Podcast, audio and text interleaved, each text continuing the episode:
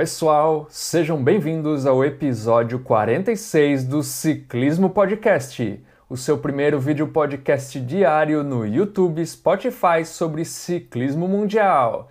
Já se inscreve no canal, aciona o sininho, deixa seu joinha e vamos às notícias. E hoje começamos falando sobre ciclocross.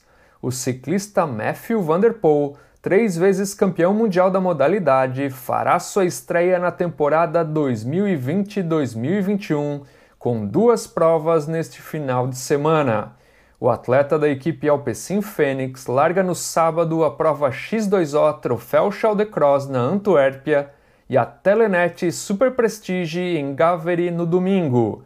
Para a temporada, Vanderpool tem nove provas na sua agenda culminando com o Campeonato Mundial no final de janeiro. E falando em Campeonato Mundial de Ciclocross, o evento irá acontecer conforme o planejado, porém sem espectadores. Tudo como medida contra a pandemia de coronavírus. Agora vamos falar sobre contratações.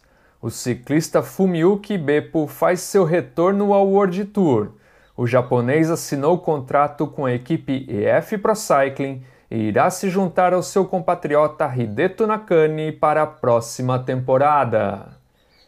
Já o italiano Davide Rebelin, de 49 anos, está fechando um contrato com a equipe Cambodia Cycling Academy e promete continuar no ciclismo em sua 29ª temporada como profissional.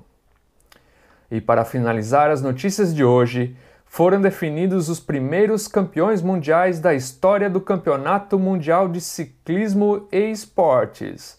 No feminino, a grande campeã foi a sul-africana Ashley Mulman Passio, seguida pela australiana Sara Gigante na segunda posição e a sueca Cecilia Hansen fechando o pódio na terceira colocação.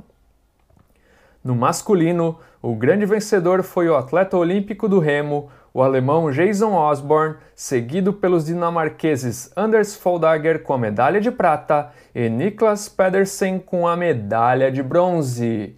E essas foram as notícias de hoje. Obrigado por acompanhar e até amanhã às 8 da noite. Valeu!